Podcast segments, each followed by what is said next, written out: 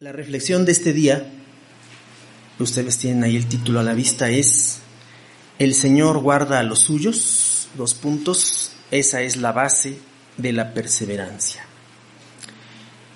Y me gustaría que aprovecháramos, ya que todos estos domingos hemos estado perseverando, en colocar al frente del suplemento letra, que ya lleva su número 372, gracias a Dios. Quisiera que en este día sí también leyéramos, viéramos, nos acercáramos a esta reflexión de Karl Barth en ese librito inspiracional, devocional, pero también profundamente teológico que es Instantes, cuando habla del Dios vivo y de su compasión. Él toma como base la cita de Mateo 15:32, cuando dice Jesús, me da lástima de la multitud. El pasaje habla de cómo Jesús siente en el cuerpo, siente en las entrañas, siente adentro de su persona, en las vísceras, porque esa es la palabra que se usa en el idioma original, siente en las vísceras el golpe de ver a la multitud desarraigada, sola, triste, sin futuro, sin destino, sin esperanza. Y entonces Jesús dice, me da lástima, siento algo profundo por la multitud. Y comenta nuestro hermano Karl Barth, la expresión sobre la lástima de Jesús es mucho más fuerte de lo que esta traducción da a entender. La traducción no alcanza a decir toda la fuerza que esto expresa. La expresión viene a decir que el apuro y el padecimiento, el error y el desconcierto, el desamparo y la situación de amenaza de esa multitud no solo afectaban a Jesús, sino que le llegaban hasta el corazón, a lo más profundo de sí mismo. Y luego agrega, Él les quitó todo eso y lo tomó sobre sí, transformándolo en su propia miseria. Cargó con ello y lo soportó en su lugar en vez de cada uno. Y justamente al hacer esto, se convirtió y fue para ellos, sin limitarse ni mucho menos, a mirarlos en su obrar y su fortuna con mera simpatía, que no nos ve solo así el Señor, algo más que un predicador, algo más que un pastor de almas, algo más que una persona capaz de consolar y exhortar, que por supuesto que podía, sino que se convirtió y fue para ellos salvador y liberador, creador de una situación nueva, de una existencia nueva. ¿Y cómo lo hizo? Dice, compadeciéndose de ellos. La compasión es el comportamiento por el que uno interviene a favor de quien tiene necesidad de ello. Eso está claro. Se muestra disponible para él y actúa en su favor. Esa es, Jesús es en ese sentido el ser humano que practica la compasión. Esta es su humanidad. Con ello, dice más, lleva a efecto lo que Dios quiere, que esté por los seres humanos y muera por ellos, a fin de vivir para ellos. Por eso está por nosotros, los seres humanos, porque Dios mismo está por nosotros. Y Dios mismo está por nosotros en cuanto que el hombre Jesús también lo está en la humanidad de Jesús se refleja que la esencia de Dios mismo, la convivencia y la intensa reciprocidad están primera y originariamente en Él, en el Dios trino como tal. Él, Dios, no solo ama, sino que es el amor. Y precisamente en la humanidad de Jesús se realiza y se anuncia en el mundo como amor eterno. Esa compasión, esa manera de que en que Dios en Jesucristo ve y observa a toda la humanidad, se refleja de manera máxima, de manera amplia, mayúscula, en ese portento de oración que es el capítulo 17 del Evangelio de Juan. El Señor guarda a los suyos, es la base de la perseverancia de los creyentes. El Señor ha dado su vida por ellos. Y en esta oración suprema, el Señor va a decir varias cosas, muchas cosas, dirigiéndose al Padre, dirigiéndose a Él, y especialmente en el versículo 12 dice, mientras estaba con ellos en el mundo, yo mismo cuidaba con tu poder a los que me confiaste. Los guardé de tal manera que ninguno de ellos se ha perdido fuera del que tenía que perderse en cumplimiento de la escritura. Si habláramos en porcentaje, aunque no es una manera muy frecuente de hablar sobre esto, ¿qué porcentaje representa en la vida misma de Jesús cuando Él estuvo en el mundo que Él haya logrado que once de los doce seguidores más cercanos se hubieran llegado a convertir en apóstoles y solo uno no haya llegado? ¿Qué porcentaje tenemos? Once sobre doce es elevado, ¿no? Es el bastante elevado. Solamente uno se perdió, dice. Las palabras de Jesús en Juan 17 son un testimonio sólido e irrefutable de la base en que se fundamenta la perseverancia de los creyentes. La fidelidad divina a su proyecto de salvación y el esfuerzo del propio Señor para salvaguardar permanentemente a quienes se han integrado a ese proyecto en el horizonte del reino de Dios. En este punto hay que decir algo muy relevante y central en la persona del propio Jesús y de su mensaje.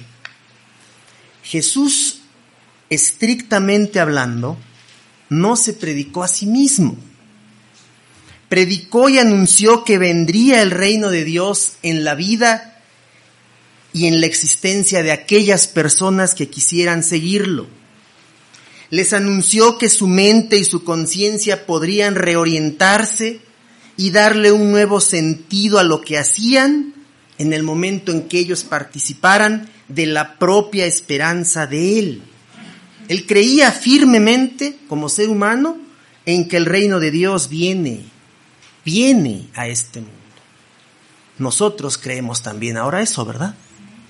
Y al creer nosotros también que viene el reino de Dios, estamos en la misma sintonía con este Señor que en Juan 17, como conclusión de toda esa sección enorme del Evangelio, capítulos 13 hasta este 17, donde Él va a dirigirse solemnemente al cielo para clamar en primer lugar por su propia glorificación y porque Él mismo glorifique a Dios.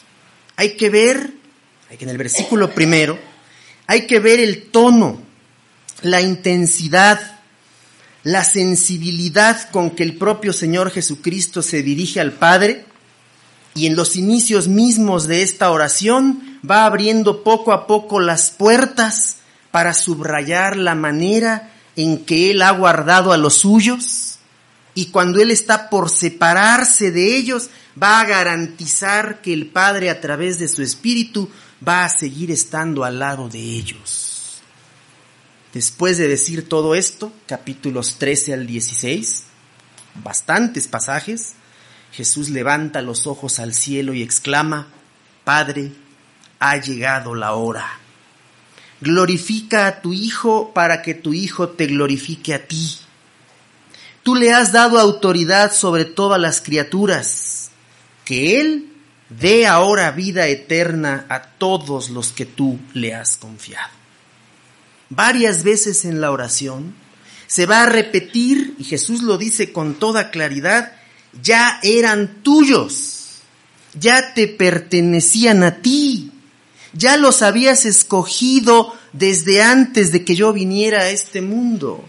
En lo más íntimo de tu conocimiento, Señor, tú ya sabías quiénes eran. Sabías quién era Mateo, quién era Pedro, quién era Judas, el otro Judas, quién era Simón, el cananita o cananista, quién era Tomás, Bartolomé, los doce, el grupo de doce, pero aquí particularmente ya es un grupo de solamente once. Eran tuyos. Versículo 3. La vida eterna consiste en que te reconozcan a ti como único Dios verdadero y a Jesucristo como tu enviado. Esa es la vida eterna. Conocer eso, aceptarlo desde un principio, tomarlo como principio rector de la vida, ya le permite a los seres humanos desde este mundo ingresar a ese ámbito de bendición que se llama vida eterna. La vida eterna, hermanos y hermanas, comenzó en aquel momento en que la semilla puesta por el Espíritu en todo el tiempo anterior, en ese trabajo misterioso, silencioso, cuidadoso del Espíritu, desembocó en nuestra conciencia, así como la punta del iceberg, ¿no? El hielo que da afuera del océano, cuando nosotros recapacitamos y abrimos los ojos por la gracia de Dios y reconocimos quién es Jesús para nosotros, en ese momento, dice el Señor, ya hemos empezado a disfrutar en esta vida, desde este mundo, ya estamos paladeando la vida eterna, dice Jesús. Esa realidad histórica, esa realidad de fe, va a ser desarrollada por el propio Señor en la oración para subrayar que aquellos que le fueron entregados alcanzarán la plenitud en el momento adecuado y en el momento preciso. Versículo 4. Yo he manifestado tu gloria aquí, ¿dónde? En este mundo, no en otro, no en un espacio extraño, abstracto extraterrestre donde el propio Señor hubiera hecho cosas, no, es en este mundo.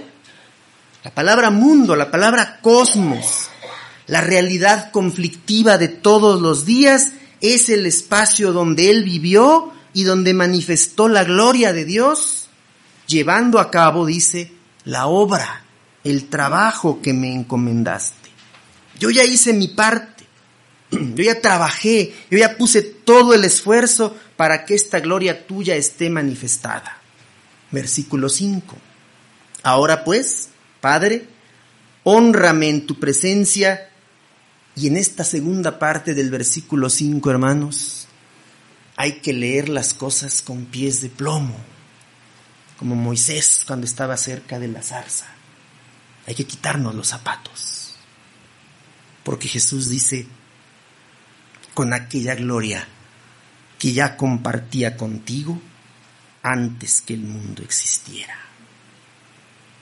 Jesús, el Hijo de Dios, en su oración, manifiesta la nostalgia, el recuerdo de aquella cercanía íntima y eterna que ya tenía con el Padre cuando no existía nada. El verbo de Dios, el logos de Dios, recuerda cómo era esa compañía, cómo era esa simpatía, cómo era aquella gloria y sobre todo cómo era esa convivencia antes de que no hubiera nada de cosmos, de universo, de galaxias, de nada. Cuando estaban ellos solos en su eternidad, cara a cara, dialogando, viéndose frente a frente, en la manera más sublime y más alta de la teología. Este versículo 5, la segunda parte, por eso los especialistas le llaman a esto cristología alta. Es alta, es demasiado alta esta cristología para que nosotros con nuestra pequeñez y nuestra escasez humana tan limitada podamos siquiera imaginar esa compañía y ese diálogo permanentes entre el Padre y el Hijo en esa eternidad de donde vino por amor a nosotros antes de que fuéramos siquiera procreados. Versículo 6. Te he dado a conocer a quienes me confiaste, sacándolos del mundo. Esta definición que hace el propio Señor en su oración sobre las características de su trabajo es otra definición que también hoy como iglesia nosotros podemos tomar para entender en sí en qué consiste la evangelización, en qué consiste la misión cristiana. La misión cristiana efectivamente consiste en sacarlos del mundo, en extraerlos del cosmos, en extraerlos de esas circunstancias que ellos viven, donde están dominados por una forma de pensamiento, por un sistema determinado, y cambiar sus valores, y cambiar sus criterios, y cambiar su mentalidad para que ahora se orienten, como lo hizo el propio Señor, según el horizonte del reino de Dios. Versículo 6 todavía, segunda parte. Ya eran tuyos Tú los habías escogido antes de la fundación del cosmos. Ya te pertenecían, por lo tanto, tú me los confiaste y han obedecido tu mensaje. Jesús dice, yo hice mi tarea. Tú los orientaste para que llegaran a las orillas del mar, del lago de Genezaret, y para que respondieran al llamado que yo hice, pero ya eran tuyos ya traían la marca de la predestinación anunciada para que ellos se acercaran a ti y te conocieran y ahora me los confiaste a mí y han obedecido tu mensaje. Versículo 7. Ahora han comprendido que todo lo que me confiaste es tuyo. Yo les he entregado la enseñanza que tú me entregaste y la han recibido y ya saben muchas cosas, dice el final del versículo 8, saben más. El Señor fue su pastor de este grupo, el Señor fue su protector físicamente, espiritualmente y por supuesto, claro, fue su maestro excelente. ¿Qué saben más? Dice. Saben con absoluta certeza, sin duda alguna, que yo he venido de ti y han creído que fuiste tú quien me enviaste. La fe cristiana es un salto en el abismo. La fe cristiana es un salto en el tiempo donde el que es llamado a ser discípulo o discípula no solamente abre su corazón, que está muy bien, por la propia gracia de Dios, no solamente cambia su mente y se arriesga y dice, muevo todo, pongo todo lo que soy para creer en ese evangelio. No es solo eso es que además la creencia en esa figura relevante, en esa figura que es el centro de la historia, que es Jesús de Nazaret, esa creencia es un salto de fe donde todos los conocimientos se reacomodan completamente para reiniciar el camino y seguir adelante. Por eso la palabra griega que se utiliza para conversión porque usamos la palabra conversión cuando decimos que alguien tenía una vida cruda, difícil, complicada, y de repente da un giro en su conciencia y reinicia su existencia de otra manera. La palabra que se usa en el Nuevo Testamento para conversión habla de un cambio de mente, de mentalidad, metanoia cambiar de mente, cambiar de mentalidad, cambiar de valores, cambiar de sistema, cambiar de criterios fundamentales para la vida. Cuando al creyente que siguió a Jesús le pasó esto, uno podría voltear imaginativamente en el mismo pasaje, está Jesús orando y los discípulos por allí quizás cerca y uno le puede pasar revista a los hombres y hasta a las mujeres que seguían al maestro. Y podemos encontrar perfiles que los hacían ahora irreconocibles. Tendríamos que hablar, al leer el cuarto evangelio es imposible dejar de recordar a la apóstola de los apóstoles, ¿no? A María Magdalena. A María Magdalena, hermanos, se, les han, se le han cargado muchísimos sanbenitos, como dice la tradición. Que era prostituta, sin ser cierto. Que era una mujer poseída por cuántos demonios? ¿Siete demonios? ¿Acaso era la histeria supuestamente femenina? ¿Que era una persona intratable? que era una persona que por tener recursos era una persona también a la que no se era posible acercar, etcétera, etcétera. Una mujer independiente, una mujer sola, una mujer con recursos que no necesitaba de ningún hombre y que del único hombre que vino a necesitar fue del propio Jesús. Esa mujer cambió sus valores cambió su vida, cambió su mentalidad.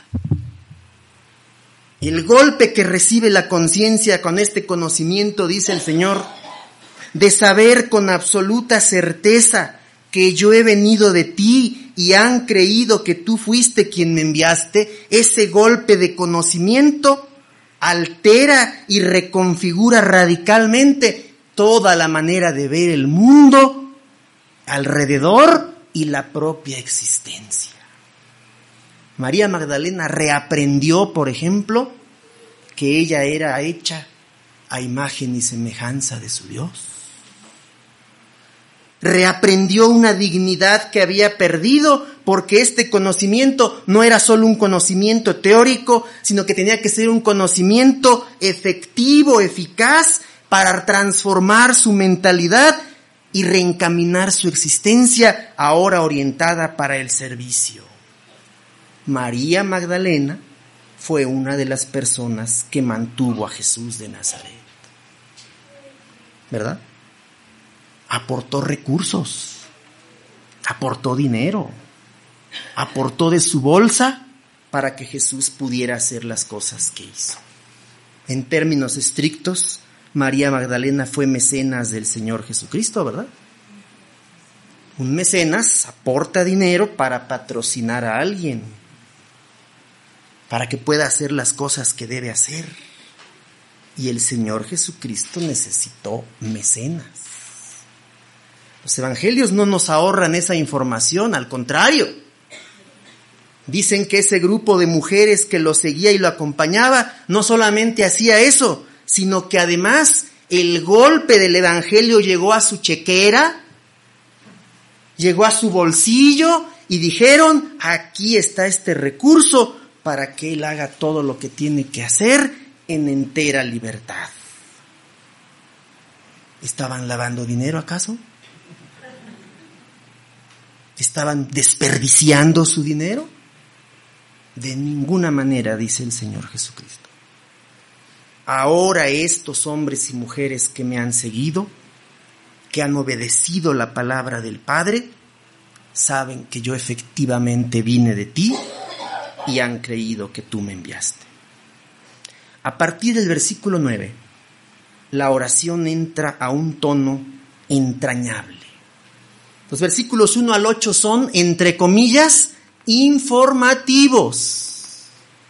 Es la alta cristología la alta doctrina del cuarto evangelio que está resumiendo esas realidades de salvación de la persona de Jesús para que ahora el creyente Jesús, el Hijo de Dios, el pastor de las ovejas, el más grande pastor y único pastor que hay sobre la iglesia, dice, yo te ruego por ellos, yo intercedo por ellos, yo doy la cara por ellos, yo no ruego por los del mundo, sino por los que tú me confiaste otra vez, ya que son, ¿qué?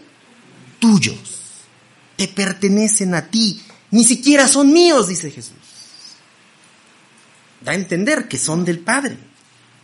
Y al pertenecerle al Padre, esta manera de percibir al creyente, de ver a la oveja perdida que ahora retoma el camino, dice, el Padre ha entregado a Jesús el grupo de los que responden a la llamada de la vida en el presente y en el futuro.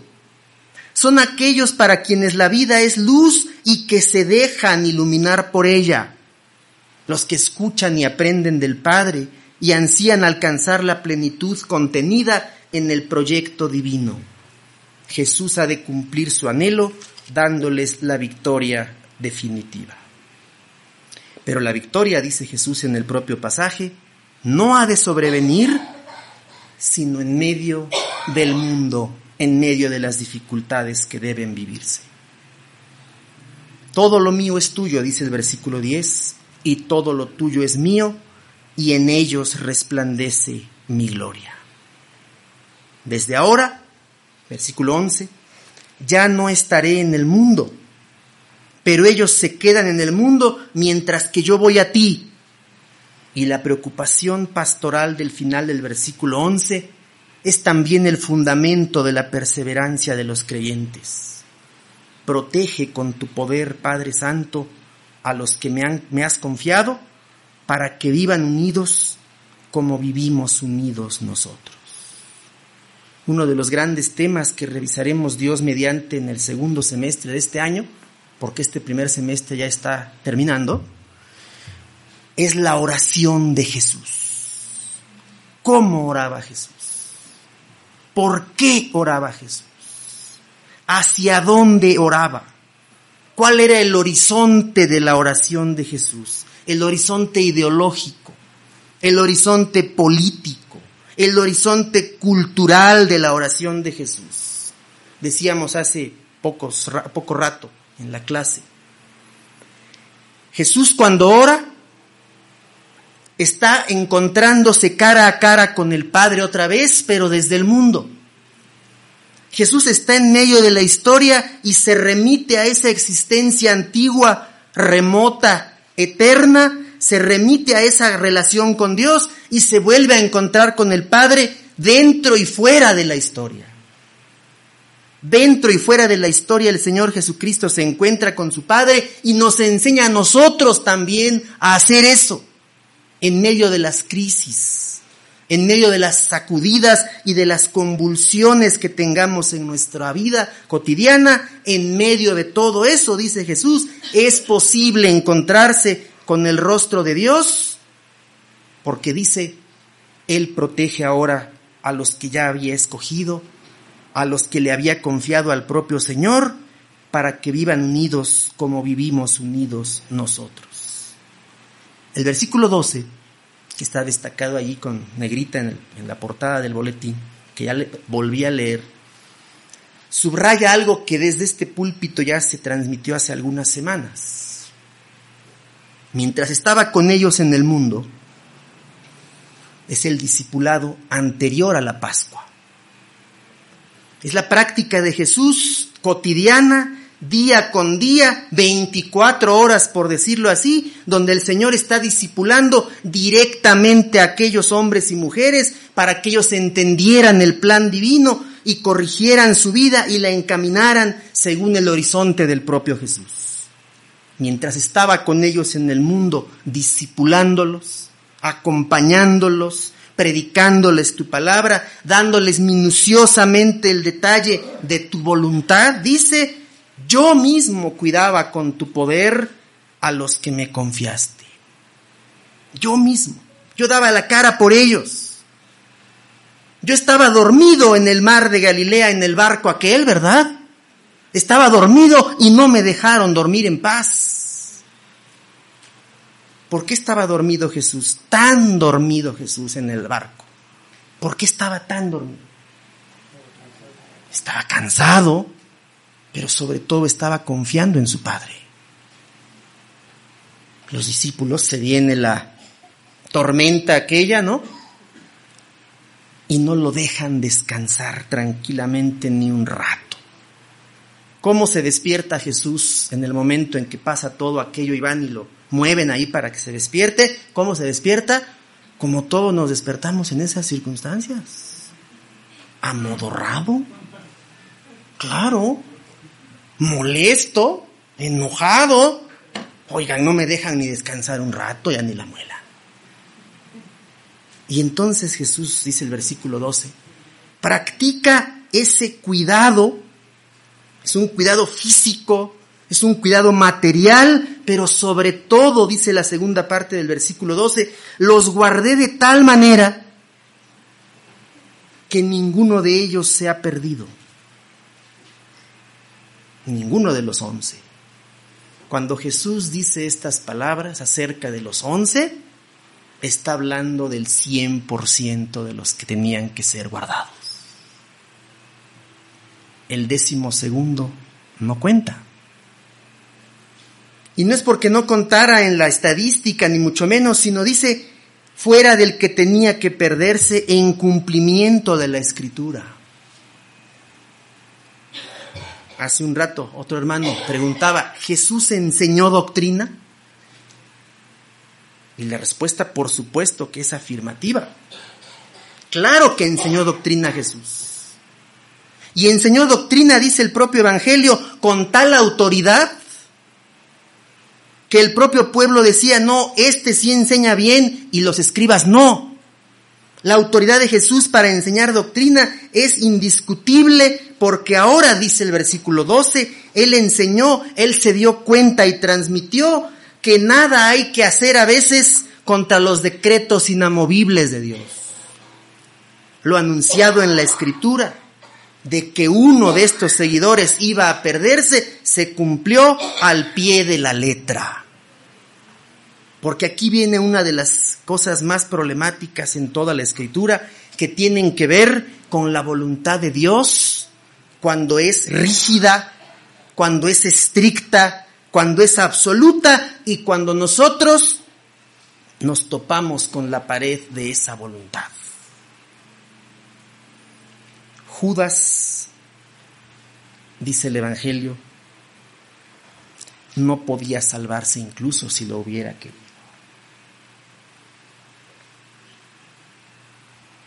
Está complicado, ¿no? La figura misma de Judas el Iscariote, la figura del discípulo que acompañó todo el tiempo al propio Señor, pero que muy probable no, probablemente no compartió la profundidad de su designio, que tal vez fingió entender cada paso de lo que el Señor daba, cada paso que Él daba en medio del mundo, no le permitió llegar a la meta a la que tenía que haber llegado. Y entonces el misterio profundo del decreto de Dios se cumple en él y dice otro de los evangelios, más hay de aquel, ¿sí? Por el cual el Hijo del Hombre tiene que ser entregado. ¿Es el villano de la película Judas Iscariote? ¿Es la oveja negra de las familias? ¿Es la excepción de la regla? ¿Qué es Judas el Iscariote? ¿Es el fracaso de Jesús para conducir a todo su grupo para su servicio? ¿Qué representa Judas el Iscariote en esa profundidad del conocimiento de la voluntad de Dios?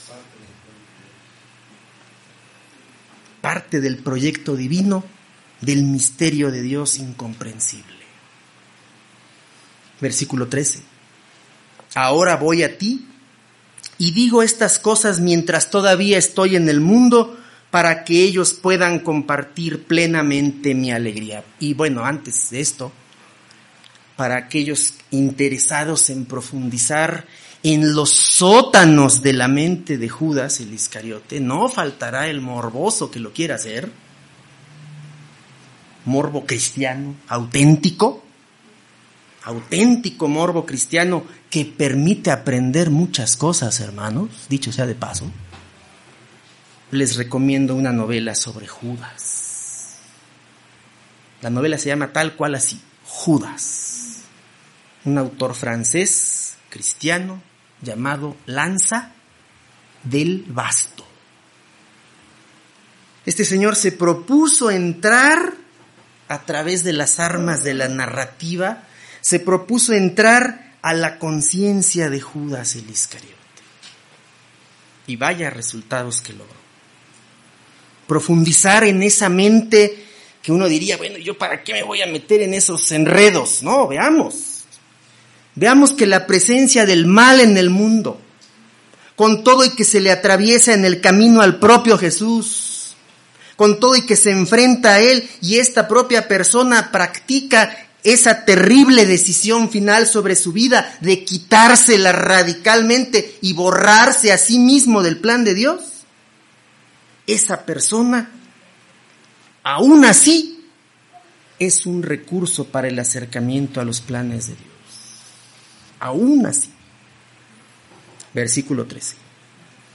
Ahora, ahora voy a ti y digo estas cosas mientras todavía estoy en el mundo para que ellos puedan compartir plenamente, ¿qué? Mi alegría. Nuestra versión tradicional dice mi gozo, mi alegría, mi gozo, mi alegría. El gozo y la alegría de Jesús se va a cumplir, dice el pasaje de la oración, de muchas maneras. La principal razón para la alegría de Jesús en Juan 17 y por ende también para la alegría del Padre la principal razón es la unidad de la iglesia, la unidad de los seguidores de Jesucristo, sobre todo en la misión. Estar en la misma trinchera de lucha al servicio de Dios, unidos, convencidos mutuamente de que debemos estimularnos para crecer, pero sobre todo para dar un testimonio profético de la gracia de Dios eso causa la mayor alegría al Padre y a su Hijo que está de regreso en su seno. Porque allí está su Hijo ahora y no regresó de la misma manera que llegó, ¿cierto? Regresó arrastrando, cargando, llevando en su persona la humanidad completa, que es la que tenemos nosotros todavía, y que es esta carne, que es esta piel, que es esta historia que somos nosotros. Jesucristo regresó a los cielos, dice el pasaje, pero no regresó igual. Regresó llevando la humanidad nuestra para ponerla al lado suyo y el interior del Padre, hermanos, el interior de Dios, el interior de la Trinidad, dice San Juan, ahora está contaminado de humanidad. La humanidad de Dios la vino a recoger Jesucristo aquí, descendió de la eternidad y vino a recoger la humanidad para subirla y meterla a las entrañas de Dios. Eso es un misterio incomprensible. Pero nuestra carne, nuestra piel, nuestra hambre, nuestra sed, nuestra ansiedad, nuestra preocupación, nuestro deseo ardiente de que las cosas sean mejores en nuestra vida y en todo lo que nos rodea, todo eso está adentro de las entrañas de Dios mismo. Por eso este cuarto evangelio, hermanos, insisto que quede bien clarito doctrinalmente hablando. El cuarto evangelio es cristología alta es alta cristología porque el Señor Jesucristo en ninguno de los otros tres evangelios habla de esta manera, ni se refiere a sí mismo como diciendo que Él va a regresar al seno del Padre a disfrutar otra vez de lo que Él ya era y a lo que tuvo que renunciar temporalmente, meterse a las entrañas de la historia para entender nuestra humanidad y entonces sentir lo que siente en Juan 17. Ahora voy a ti y digo estas cosas mientras todavía estoy en el mundo para que ellos puedan compartir plenamente mi alegría. Y vamos al cierre, hermanos, versículos 14 al 19. Yo les he confiado tu mensaje, pero ¿qué hace el mundo con ellos? Los odia los rechaza. El mundo como sistema de ideas y prácticas maleadas, contaminadas por el pecado, el mundo es refractario a la presencia del reino de Dios. El mundo y el reino de Dios son como el agua y el aceite, no se llevan. Por eso el creyente fiel a Jesucristo que persevera en la fe es como el agua y el aceite en medio del mundo. Por eso la diferencia del creyente, cuando verdaderamente hace aflorar los valores que lo rigen, marca diferencias morales, diferencias éticas, diferencias económicas, diferencias incluso intelectuales, porque el conocimiento del Hijo de Dios es un conocimiento teológico. Cada creyente es llamado a ser en ese sentido un teólogo. Cuando San Pedro dice, hay que dar razón de la esperanza que tenemos. A ver, a ver, a ver, tú Adrián, a ver, ya en última instancia. Tú Adrián, verdaderamente dime en qué crees. Hermano Fernández, a ver, usted dígame exactamente en qué cree, en el espacio donde estamos, hermano Alejandro. Y entonces la boca se abre, ¿verdad? Pues yo creo esto, y esto otro, y esto otro. En ese momento están haciendo teología, hermano. Porque están compartiendo un conocimiento, dice el Señor en Juan 17, que antes no teníamos. ¿Cómo era nuestro conocimiento sobre Dios hace 30 años? Como personas, ¿cómo era? Unos tienen menos de los 30, está bien. Hace 15, hace 20, ¿cómo era ese conocimiento? Era, ¿cómo era? Ínfimo. Era escaso. ¿Cómo tiene que ser, yéndonos al futuro, hermanos, siguiendo lo que dice el Señor en su oración? ¿Cómo tiene que ser el conocimiento de Dios de aquí a 20 años en las mismas personas? ¿Cómo tiene que ser? Tiene que ser mayor. Tiene que haber más claridad, tiene que haber más discernimiento, tiene que haber más profundidad en el conocimiento que tengamos de aquí a 20, a 30 años, el tiempo que el Señor quiera. Y si no es así, ¿qué le pasa a la alegría de Jesús y del Padre? ¿Qué le pasa? La alegría y el gozo de Jesús y del Padre se ven en riesgo porque el creyente no crece porque el creyente no persevera. Hay que darle gracias a Dios por el Internet, ¿verdad? ¿Sí o no? Los veo dudosos a muchos.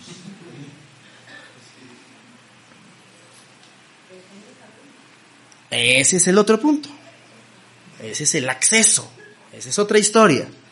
Tiene que ver con elementos sociales, con elementos de afinidad, con cuestiones hasta económicas. Eso es cierto pero la amplitud del conocimiento que ahora permite este recurso y conocimiento de Dios. ¿eh? Internet permite que conozcamos más a Dios. ¿Cierto? No están tan convencidos muchos. Y tienen razón, es verdad. No todos estamos en la misma sintonía. Claro, es natural, es normal. A lo que voy es a esto. El propio Señor desea a través de los recursos que Él pone en el mundo, porque están en el mundo, dice, pero no pertenecen al mundo, tienen que aprovechar lo mejor que hay en el mundo para conocer mejor a su Señor. Tienen que aprovecharse de todo, versículo 15. No te pido que los saques del mundo, sino que los libres del mal. Internet tiene cosas negativas, por supuesto que las tiene millones de cosas negativas que tiene ese recurso, pero también tiene millones de cosas positivas. Y esas están al servicio literalmente para el creyente del conocimiento de Dios. Un ejemplo, para que lo anoten y en sus ratos libres se pongan a revisar, allí cuando andan navegando distraídos viendo cómo va el, el Francia-Honduras.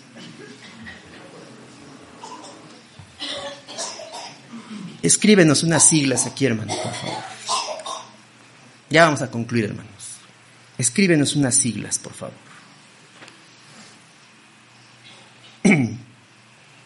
Hay una revistita en internet que se llama Ribla. R-I, B grande, L-A. Ribla. ¿Qué significa dos puntos y seguido, Revista de Interpretación Bíblica Latinoamericana. Son más de 60 números, todo en español. La gran mayoría son autores latinoamericanos. Ustedes buscan eso, ponen en el buscador, los envía a donde está la página correspondiente y hay una selección por libro de la Biblia para que no haya pretexto, pero es que ¿dónde voy a alimentar mi conocimiento bíblico? No hay, todo está bien caro, ¿dónde lo compro? Nada, absolutamente gratuito. El tema que a ustedes se les ocurra de cualquier libro de la escritura está en esa revista de interpretación bíblica latinoamericana. Allí está el Consejo Latinoamericano de Iglesias ha puesto a la disposición de todos los lectores en nuestro idioma este acceso. Pongamos la página específica, hermano, ya que estamos en eso,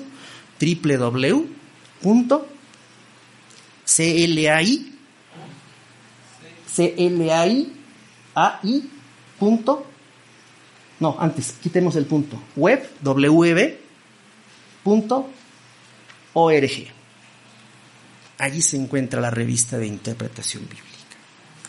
No hay pretexto. El creyente del siglo XXI en este país y en nuestro continente ya no tiene pretexto para conocer mejor a su Dios.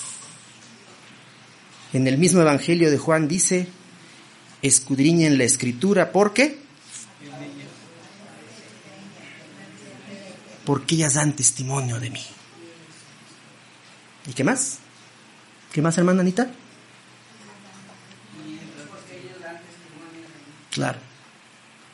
Acercarse a la escritura es una labor que el Señor espera de sus seguidores.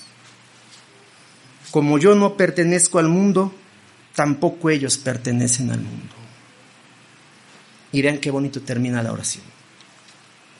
Haz que se consagren a ti por medio de la verdad. ¿Tu mensaje qué es? La verdad. Yo los he enviado al mundo como tú me enviaste a mí. Por ellos yo me consagro para que también ellos sean consagrados por medio de la verdad. El Señor guarda a los suyos. Creemos fielmente en eso.